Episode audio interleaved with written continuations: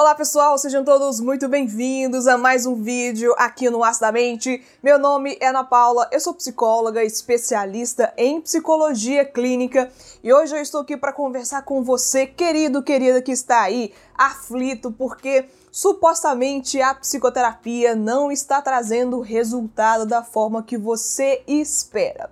Vamos falar um pouco mais sobre isso? Você está aí achando que a terapia vai trazer esses resultados para você em um mês, dois meses ou algo do tipo? Fica comigo aqui nesse vídeo até o final se você quiser saber um pouco mais sobre como funciona o processo da psicoterapia. E se você chega aqui pela primeira vez, não perde tempo, se inscreve aqui no canal porque semanalmente tem dois vídeos falando sobre questões da psicologia, da saúde mental, sobre relacionamentos e outras dúvidas também que vocês me mandam lá no meu Instagram. Então fica comigo nesse vídeo até o final porque hoje a gente fala um pouco mais sobre essa questão.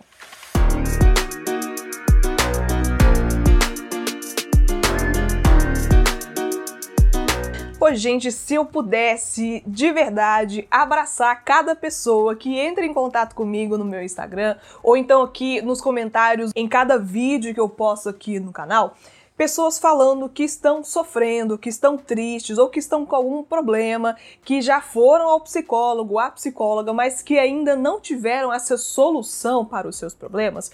Porque eu sei o tanto angustiante, eu sei que é desagradável estar em sofrimento, passar por esse mal-estar. Eu sei muito bem disso, acho que todo mundo já passou por um momento como esse, com maior ou com menor intensidade, mas o fato é de que normalmente eu percebo, eu, Ana Paula, como psicóloga que está na psicologia há 10 anos até então, eu já percebi que as pessoas normalmente procuram a psicologia, procuram psicólogos, quando já estão em um sofrimento um tanto mais avançado. Já ouviu aquela questão de que prevenir é melhor do que remediar? Aqui nesse caso, nós estamos falando sobre a remediação, com a utilização de remédios para lidar com essa prevenção que não foi feita. Aqui no Brasil, infelizmente, nós não temos essa leitura da saúde como um todo como uma forma de prevenção. O que é mais barato, é mais rápido e é mais interessante para todo mundo. Aqui no Brasil, normalmente a gente utiliza o critério de cura ou de tratamento de uma coisa que não foi prevenida, não pôde ser prevenida ou que não tem como ser prevenida, por exemplo, em situações de acidentes, por exemplo. Mas a saúde, ela não tem só esse viés curativista, de você tomar um remédio, de procurar uma terapia e de resolver a sua questão rapidinho. Não é assim que funciona. Por exemplo, pensa em uma questão que você tem, emocional, por exemplo, só para estar aqui no âmbito da psicologia. Pensa em uma situação emocional que você tem que te traz desconforto, ansiedade, sofrimento, alguma questão aí que certamente está passando pela sua cabeça. Pensou? Essa é uma questão que começou hoje? Acho que não, né? Essa é uma questão que começou, sei lá, semana passada? Talvez não. Essa é uma questão que começou esse ano? Pode ser que sim, mas pode ser que não.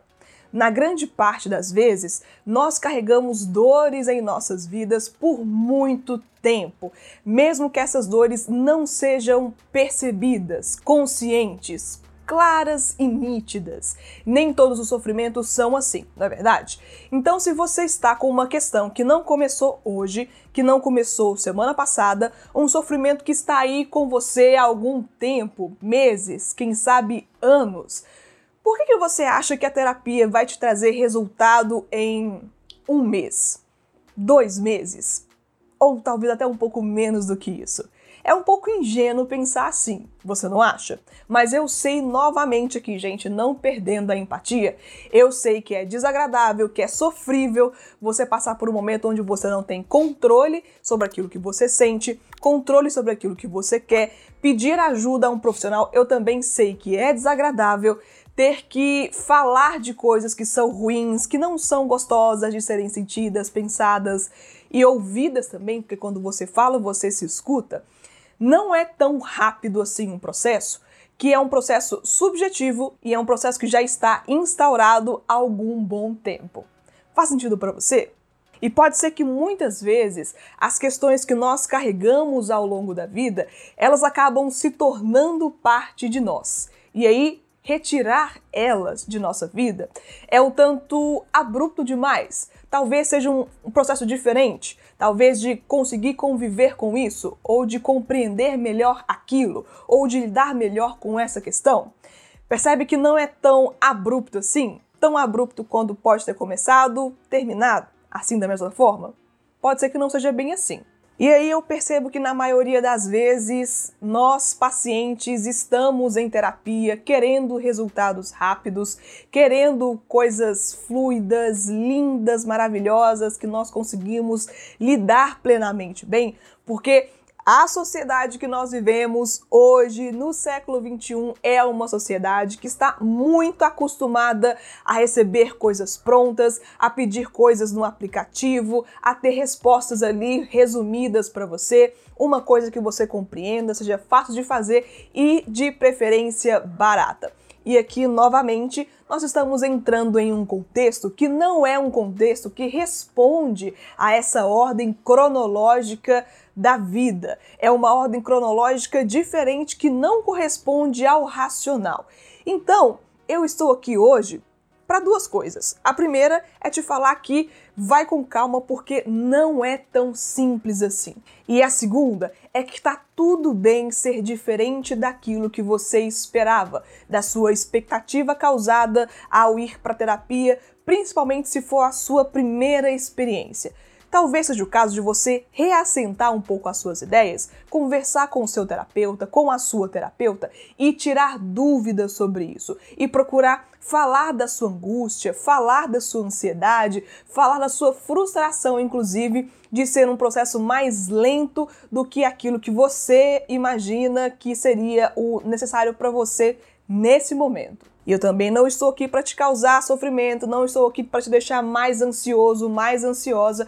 Eu estou aqui para falar com você que pode ser que esteja para entrar em terapia ou que esteja no início pensando em desistir da terapia porque passou-se ali alguns dias, algumas semanas e o seu problema não foi resolvido muita calma, assente as suas ideias, confie no trabalho de quem você contratou o serviço, procure estar em contato genuíno com aquele processo terapêutico, tenta se acalmar um pouco mais na questão da expectativa e na questão da pressão que você se faz por resolver essa questão e olhe um pouco mais com carinho para essa questão da temporalidade, que novamente, a nossa temporalidade subjetiva psíquica não é a mesma temporalidade que o nosso relógio acaba contando para você todos os dias.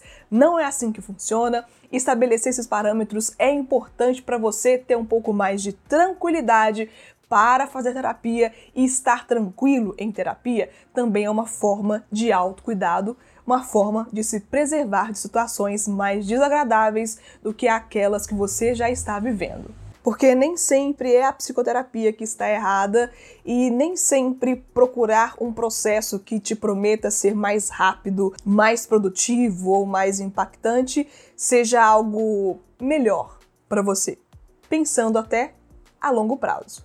E eu espero que eu tenha conseguido ajudar você, pessoa, a pensar um pouco sobre isso, a causar algum tipo de reflexão, algum tipo de conclusão ou pergunta que você pode levar para sua terapia em particular. Agradeço muito a você que apoia, que fica aqui até o final, que deixa nos comentários também a sua vivência, que certamente vai chegar mais gente aqui no canal para falar sobre isso e você pode contribuir com a vivência dessa pessoa, deixando a sua experiência, deixando aqui o seu relato e muitíssimo obrigada, gente, para você que fortalece aqui o canal e também lá no meu Instagram, porque para mim isso é muito importante e motiva demais a existência desse trabalho.